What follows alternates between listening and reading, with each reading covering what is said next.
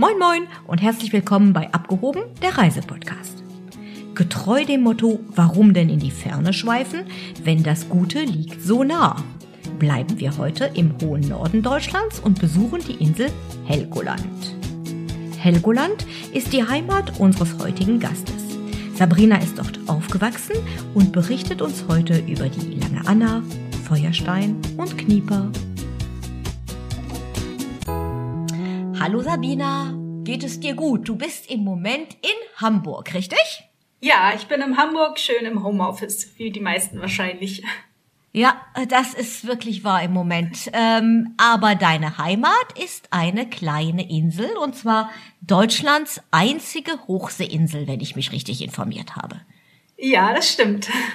Wir werden heute über Helgoland berichten und deine Heimat. Und ja, wir hoffen, ganz viele tolle Tipps zu dieser Insel zu bekommen. Vor allen Dingen Einsichten, die vielleicht der Tourist, der normale Tourist, der sich nicht vorher gut informiert hat, ähm, nicht so kennt. Jeder hat vielleicht ein Bild von Helgoland. Man denkt an eine Fähre und dann kommt man ran und manchmal ist die See rau und dann denkt man auch an Seehunde und äh, ja, das sind so die, die Standard-Images. Aber ähm, es ist ja eine sehr kleine Insel. Vielleicht magst du uns erstmal so ein bisschen Geografie erklären, Wetter und ja, was, was so ein bisschen, ja, erstmal die Insel für unsere Zuhörer so ein bisschen charakterisiert. Ja, also Helgoland ist, wie du schon sagst, Deutschlands einzige Hochseeinsel und liegt in der Nordsee, circa 60 Kilometer vor der deutschen Küste. Ähm, und das ganz Besondere ist, dass ähm, wenn man auf dieser Insel ähm, steht, einfach äh, ein Rundumblick hat vom Meer. Ähm, das Besondere ist, dass Helgoland einen Höhenunterschied von 60 Metern circa hat. Ähm, das gibt es Unterland. Dort legt auch die Fähre an und man kann dann ähm, durch die Treppen oder mit dem Fahrstuhl in das Oberland gelangen und dort äh, einen Klippenrundweg machen und wenn man dort an der höchsten Stelle steht, ist das einfach diese Weite, die diese Insel auszeichnet. Also so ein bisschen das Gefühl von Unendlichkeit und ähm, ja, einfach die Seele baumeln lassen, weil man halt eben gar kein Gegenüber sieht, richtig? Ja, genau. Also es ist wirklich eine Insel auch für Stressgeplagte, die, äh, wenn du dorthin kommst und einfach mal zwei Stunden spazieren gehst, dann ist es als wie eine vierwöchige Kur. Wow, das hört sich gut an. so eine Art Verjüngungskur. Jetzt weiß ich auch, warum Helgoland so beliebt ist bei, bei vielen genau. Touristen. Aber wenn wir jetzt schon über ähm, ja, den Effekt von Helgoland auf einen selber sprechen, ähm, wie lange bleiben denn Gäste normalerweise? Ich habe mir das erste Mal, wo ich mir auf dem Bild die Insel angeguckt habe, ich gedacht, oh cool, das machen wir als Tagesbesuch. Ja, ähm, das machen sicherlich auch viele, das beim ersten Besuch, um, die, um einfach einen Eindruck von der Insel zu bekommen. Ich bin der Meinung, dass man die Insel erst kennenlernt, wenn man mindestens ein langes Wochenende bleibt, also so zwei, drei Nächte. Denn für mich beginnt die schönste Zeit auf der Insel so ab späten Nachmittag, wenn sie zur Ruhe kommt wenn sich dann der Sonnenuntergang langsam über die Insel legt und ähm, die, die, dieses ganze ähm, geschäftige Treiben langsam zur Ruhe kommt und man dann anfängt auch das Meeresrauschen zu hören, den, den Möwen beim Kreischen zuhört. Ähm, das ist einfach für mich das schönste, äh, die schönste Zeit am Tag. Das ist so eine Art Privileg, quasi noch auf der Insel zu bleiben genau. und nicht wieder weg zu müssen, ja? Richtig. Ja, das hört sich gut an. Nun gibt es natürlich auch viele Inseln, wo du Strand hast und wo du Kliffen mhm. hast und wo du Möwen hörst. Warum gerade Helgoland? Ähm, weil Helgoland sich alleine schon optisch und der Lage wegen von anderen Inseln stark unterscheidet. Also wie ich schon gesagt habe, sie liegt sehr weit draußen. Also sie hat, sie sieht nicht unbedingt aus wie eine typische Wattenmeerinsel. Ähm, und sie ist autofrei und man hat das Gefühl, sobald die Motoren des ähm, Flugzeugs oder des Katamarans ausgehen, dass man auf einmal äh, nichts mehr hört außer Naturgeräusche. Also Natur pur, ein bisschen Robinson Crusoe-Feeling, aber in der Heimat, nicht unter Palmen, so ähnlich. Ja, genau.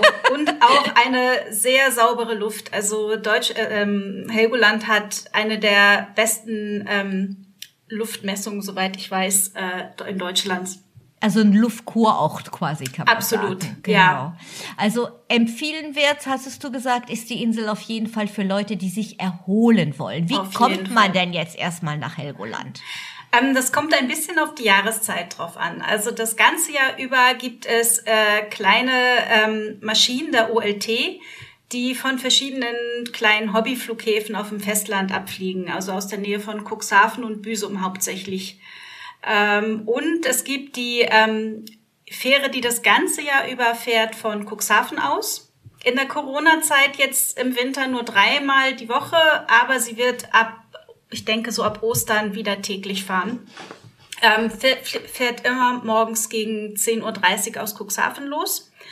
Und in den Sommermonaten kommen dann sowohl auch weitere Fährverbindungen aus Büsum, Bremen, hin und wieder auch von einigen Inseln und natürlich direkt von den Landungsbrücken aus Hamburg dazu. Wie lange braucht man dann zum Beispiel? Also Cuxhaven natürlich viel kürzer wahrscheinlich als von Hamburg, aber Ja.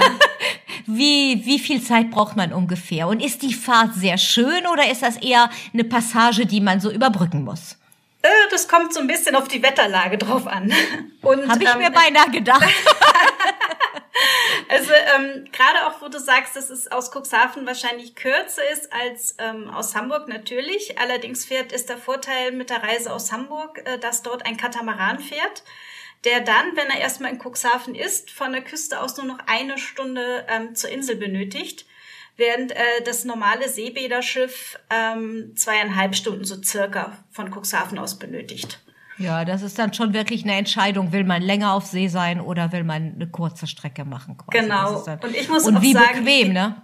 Ja, und ich muss auch sagen, ich genieße das wirklich, bei den Landungsbrücken hier in Hamburg einzusteigen, ähm, meinen festen Sitzplatz zu haben und dann an Blankenese vorbeizufahren, die Elbe hoch. Das ist einfach auch immer schön anzusehen. Ja, da ist der Weg schon das erste Vergnügen und wahrscheinlich Mhm, ist das genau. das erste Mal dann das Gefühl des Loslassens, des wirklich Ja. frei sein und und ja ein bisschen deine Heimat natürlich für dich sehen, aber für viele Genau. anderen einfach irgendwo hinzukommen, wo die Welt noch heile ist. Kann man das sagen? Ist das tatsächlich so? Ja, in vielerlei Hinsicht würde ich das, glaube ich, tatsächlich sagen.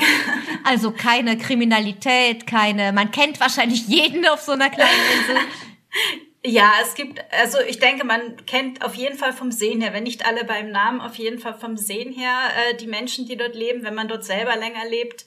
Und ähm, das mit der wenigen Kriminalität kann ich bestätigen. Ich glaube, äh, das meiste sind eher mal ähm, ja Gäste oder auch Helgoländer, die vielleicht mal ein bisschen zu tief ins Glas geschaut haben, die ein bisschen ähm, lauter werden. Aber das ist, glaube ich, das höchste der Gefühle, was derzeit meistens passiert. Was sind jetzt deine Empfehlungen? Also ich bin jetzt auf Helgoland, gut Mhm. angekommen, hatte eine wunderschöne Fahrt. Was mache ich als erstes? Also es kommt so ein bisschen drauf an, wie lange du auf der Insel bist. Wenn du jetzt wirklich nur einen Tag, einen Tag Zeit hast, dann würde ich auf jeden Fall empfehlen, ganz klassisch erst einmal den Klippenrundgang zu genießen. Das heißt, du ähm, läufst direkt vom Hafen aus übers Mittelland auf die, an die Klippen und genießt diesen wunderbaren Klippenrundweg bis zu unserem Wahrzeichen der Langen Anna. Und dann gehst du, läufst du etwas zurück ähm, durch die Ortschaft, ähm, genießt die kleinen Häuschen und die Architektur der Insel, die etwas speziell ist, noch aus den 50ern stammt. Ähm, und dann kann man, wenn man möchte, noch ähm, irgendwo sehr schön einen Kaffee trinken mit Meerblick oder ein bisschen bummeln gehen. Das geht auch immer. Helgoland ist nach wie vor zollfrei. Das heißt, wenn man zum Beispiel auch ähm, ein Whisky-Liebhaber ist, kann man dort sicherlich irgendwo auch ein schönes Schnäppchen noch machen. ähm, oder auch, es gibt auch sehr schöne Läden, die auch ähm, mittlerweile so maritime Mode verkaufen und was man so ein bisschen auch an der Küste kennt. Das, was für Whisky gilt, gilt auch für Parfums und Kosmetik. Also Ja, ähm, natürlich. Ja, okay. Weiß ja nicht. Du bist gleich auf das Whis auf Whisky Ja, gekommen. ja, das kommt, weil ich äh, wirklich äh, Freunde habe, die große Whisky-Fans sind Ja. und ähm, ich ganz oft gebeten werde, mittlerweile Whisky so mit nach Hause zu nehmen. Ja, so Verstehe. besondere Schätzchen mitzubringen. Ja, wo sich der Preisunterschied dann doch wirklich äh, auch Genau. echt lohnt, dann ne? kann ich gut Genau. nachvollziehen. Ist Genau. das so, dass die Leute ähm, immer noch, like, ich, kann mich erinnern, früher gab es sowas wie Butterfahrten oder sowas, hieß das, dass die Leute tatsächlich nur zum Shopping dahin kamen? Gibt es sowas noch oder ist das so ein Relikt aus alten Zeiten? Ja, ich glaube, das ist mittlerweile ein Relikt geworden. Ich äh, glaube auch nicht, dass sich das heutzutage noch lohnt. Also ähm, noch dazu ist auch die Insel hat sich super promotet als ähm, Wellnessinsel und auch Insel für ähm, ja, stressgeplagte Allergiker und so weiter. Also man versucht schon so ein bisschen mehr an den Kurort anzuknüpfen. Und da muss ich auch sagen, das ist auch viel mehr Helgoland als äh, die Butterfahrten. Sehr schön, sehr schön. Also nur zum Shoppen nach Helgoland würdest du das nicht empfehlen. Nicht. Man mhm. muss sich wirklich Zeit nehmen und diesen genau. Wellness-Aspekt genießen. Wenn wir jetzt zum Thema Wellness kommen, außer der frischen Luft, was hat Helgoland dann im Bereich Wellness zu bieten? Ja, wir haben ein äh, sehr schönes, verhältnismäßig noch äh, neues ähm, Schwimmbad, das Mare Frisicum. Das hat einen Außen- und Innenbereich und einen Saunabereich, also so ein kleines Spa-Schwimmbad, klein und fein, würde ich sagen. Ähm, das würde ich auf jeden Fall empfehlen. Dann äh, gibt es die Möglichkeit, in unserem äh, Kurmittelhaus auch weitere ähm, Wellness-Anwendungen zu bekommen. Und wer einfach so entspannen will und vielleicht auch einen Tag länger bleibt, dem empfehle ich einfach auch die Nachbarinsel. Da neben Helgoland gibt es noch eine kleine Nachbarinsel. Dort ist der Campingplatz drauf. Die heißt die Düne. Und die hat einfach großartige, zwei großartige lange Sandstrände. Und wenn das Wetter schön ist, sollte man sich da einfach einen Strandkorb mieten oder einfach so mit dem Handtuch in Sand legen und den Tag am Strand genießen und im Meer schwimmen. Das ist für mich immer die beste Erholung. Das kann ich mir vorstellen. Das ist auch ganz, ganz, ganz feiner weißer Sandstrand. Genau. Richtig, wie richtig. man ihn so von der Karibik kennt oder so. Also gar nicht grobkörnig, sondern wirklich traumhafter Strand. Ja, und hin und wieder findet sich auch eine Palme an einem der Restaurants. Na gut, das würde jetzt äh, nicht unbedingt notwendig sein. Meine ich, man sollte da schon authentisch bleiben. Aber ich glaube, Helgoland ist auch für seine Tierwelt und äh, mhm. sehr, sehr bekannt und ist natürlich eine weitere Attraktion während eines Aufenthaltes. Ja, genau, das habe ich gerade gar nicht erwähnt. Wenn man diesen Klippenrundgang macht, kommt man unter anderem auch am äh, Lummenfelsen vorbei. Das ist ähm, Deutschlands einziger Vogelfelsen und eines der kleinsten Naturschutzgebiete Deutschlands. Und ähm, dort äh, brüten sehr viele Vogelarten, die ähm, anderwo in Deutschland nicht brüten. Also bekannt sind auf jeden Fall, also sehr viel zu sehen sind auf jeden Fall Trottellum und Bastölpel und äh, Dreizehnmöwen und Eissturmvögel. Also wer sich dort für Ornithologie interessiert, kommt da auf jeden Fall auf seine Kosten. Klingt und, cool. ja, und es gibt auch, es gibt auch ein, ähm, den Verein J. Sand, da, ähm, die informieren noch weiter über die Vogelwelt und äh, bieten zum Beispiel auch, wer sich für so etwas interessiert, auch ähm, Rundgänge und Touren und Informationsgespräche an. Das und klingt haben, alles cool. Ja, und sie haben unten in den Hummerbuden am Hafen auch noch eine kleine Informationshütte. Die kann man natürlich auch ähm, jederzeit besuchen. Und auf der Düne ist das ähm, Schönste eigentlich, sind es auch die Kegelrobbenkolonien und die Seehundkolonien. Die, ich glaube, man kann die nirgends in Deutschland so hautnah erleben wie auf der Düne.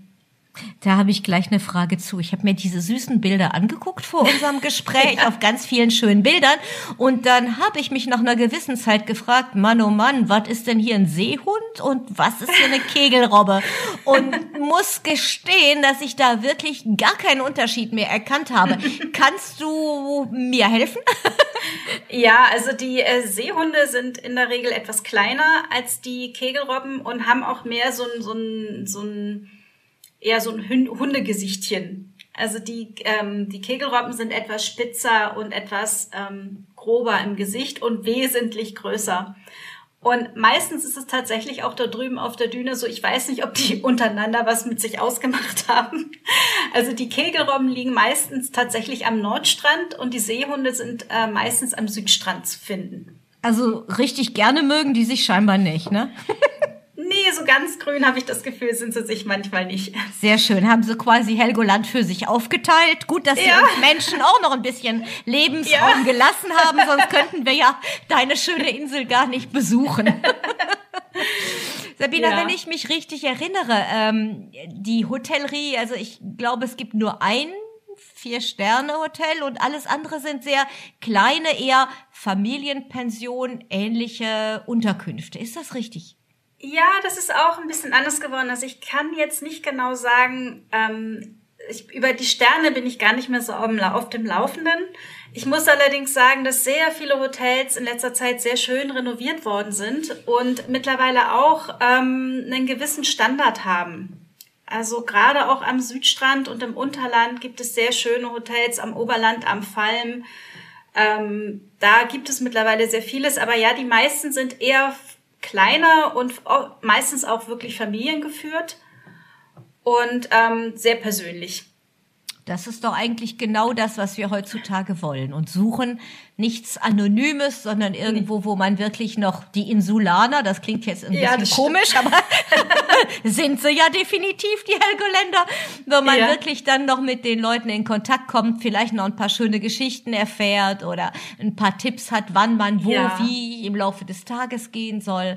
Ähm, ist das dann so, wenn die Hotellerie jetzt quasi so ein bisschen Understatement macht und sehr schön ist und, und, und wirklich auch ein bisschen den Standard nach oben ähm, gehoben hat, ist das so auch ähnlich bei der Restauration? Gibt es da tolle Restaurants mittlerweile?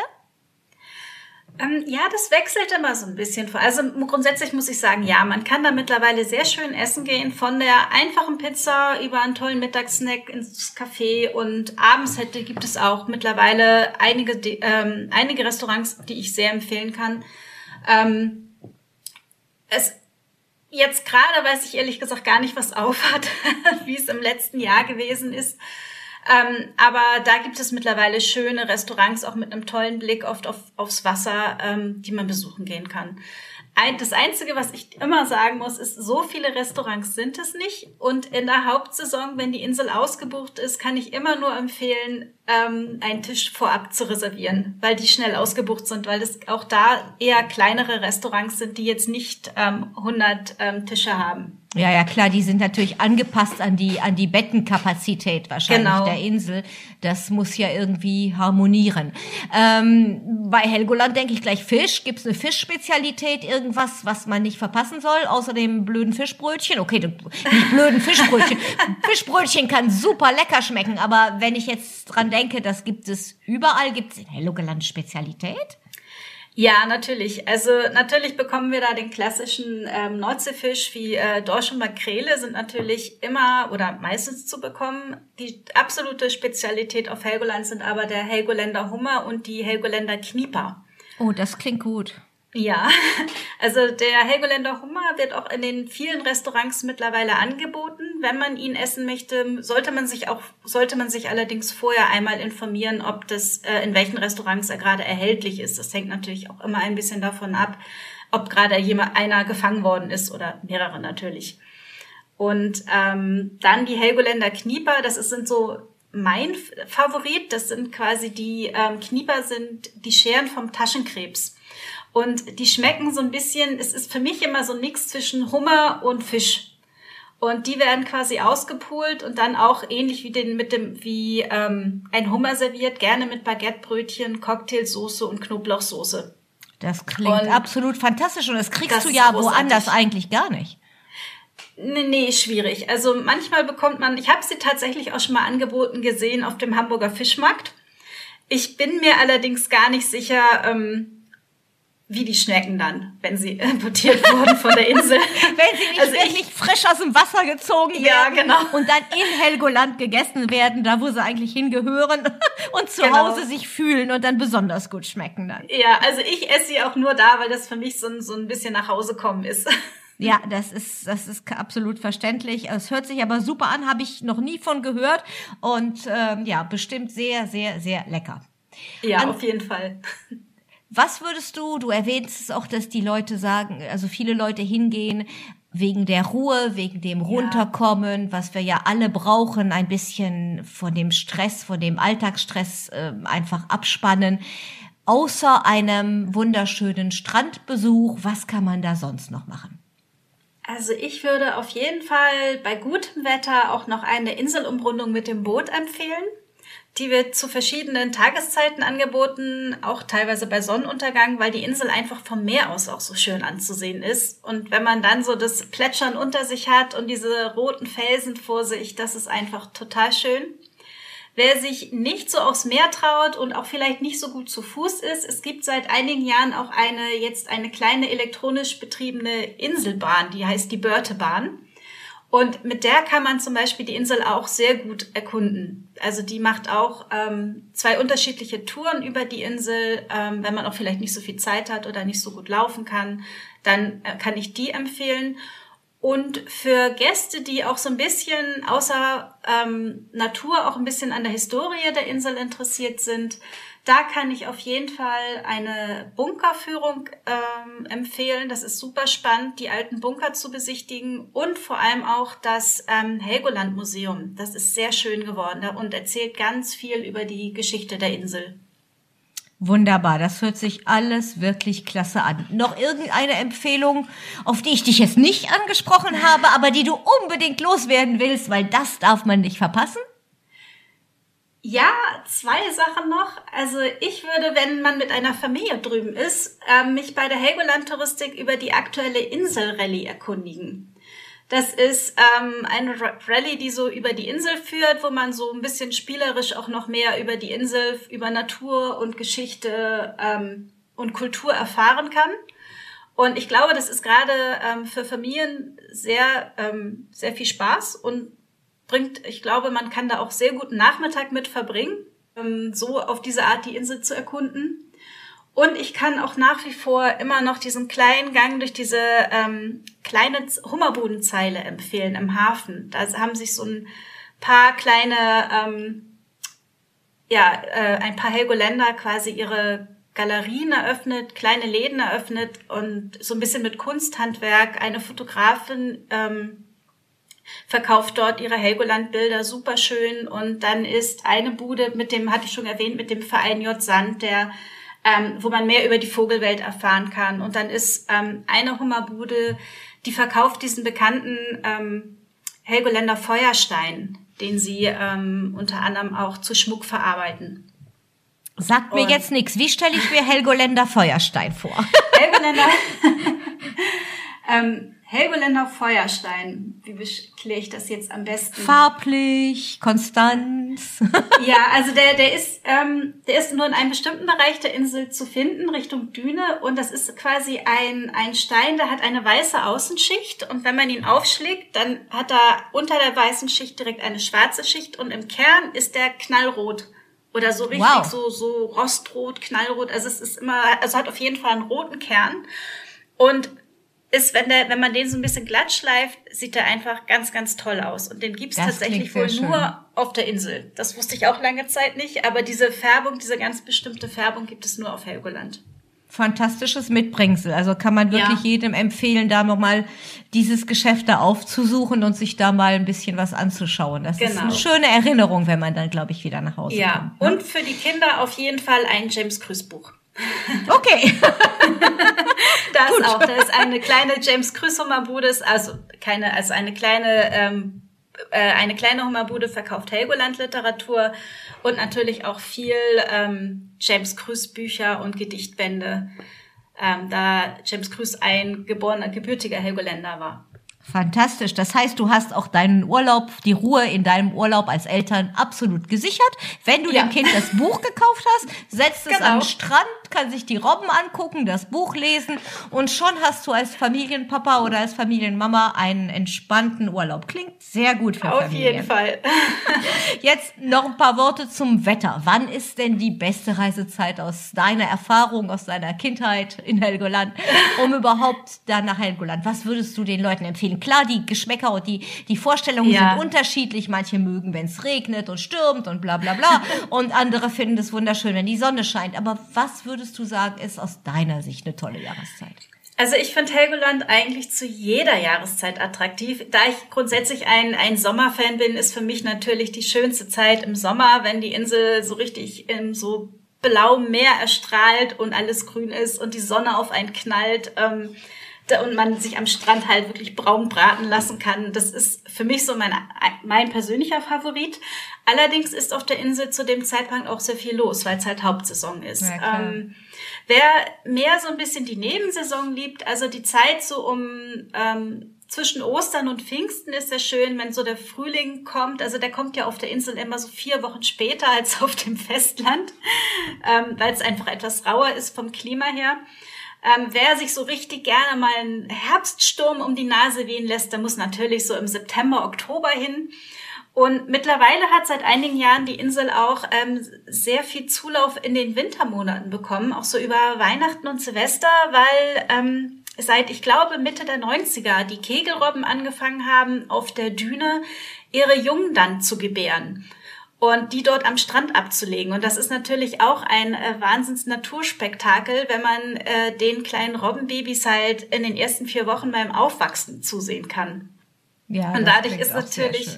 Das klingt ja, auch super interessant. Und dann muss man sich halt eben nur die entsprechende Kleidung holen und dann kann man genau. auch ein bisschen bei stürmigem Wetter dann einfach die Insel erkunden und vielleicht einen schönen Abend dann gemütlich mit Hummeressen dann äh, ja. ja verbringen. Das klingt alles auch für Wintersaison, glaube ich, ganz gut.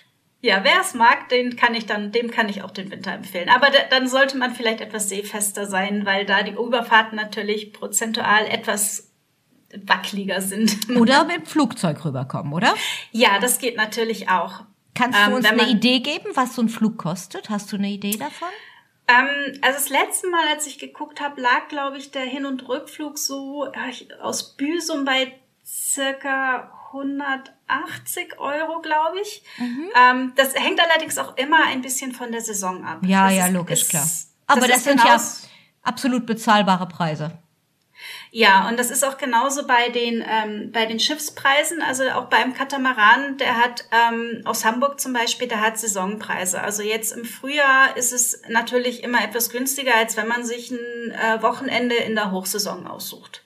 Das ist, glaube ich, bei allem so, egal bei ja. ob es um Hotels oder Flüge oder sonstiges geht. Die Hochsaison, da muss, müssen die Einheimischen noch ein bisschen Geld verdienen und das soll ja auch so sein. Genau, also bei dem Katamaran in Hamburg, da weiß ich ganz gut Bescheid. Da variieren die Preise je nach Saison, also Hin- und Rückfahrt zwischen 80 und 120 Euro. Auch das ist eigentlich ein sehr fairer Preis, finde ich, für die ja, Überfahrt. Das, ne? Ja, es ist ja auch eine recht lange Strecke. Also man ja, ist genau. ja auch so drei bis vier Stunden unterwegs. Absolut, absolut. Ja, dann von meiner Seite aus denke ich, habe ich alles gefragt, was unsere Zuhörer interessieren könnte. Wenn du noch irgendwas loswerden willst, sehr, sehr gerne. Ähm, man weiß ja nicht immer genau, was man auf der Insel oder was ich für Fragen stellen soll, weil äh, manchmal sind ja die Geheimtipps gerade die, die ich nicht erahnen kann. Insofern, insofern, wenn du noch irgendwas loswerden willst, gerne jetzt hier an dieser Stelle und äh, ja. Und vor Ort auch, wenn es um aktuelle Veranstaltungen geht, weil dort im Sommer halt zum Beispiel auch sehr viel stattfindet auf Wochenbasis, einfach mal bei der Helgoland Touristik ähm, auf der an der Landungsbrücke reinschauen und fragen, was in der Woche so los ist.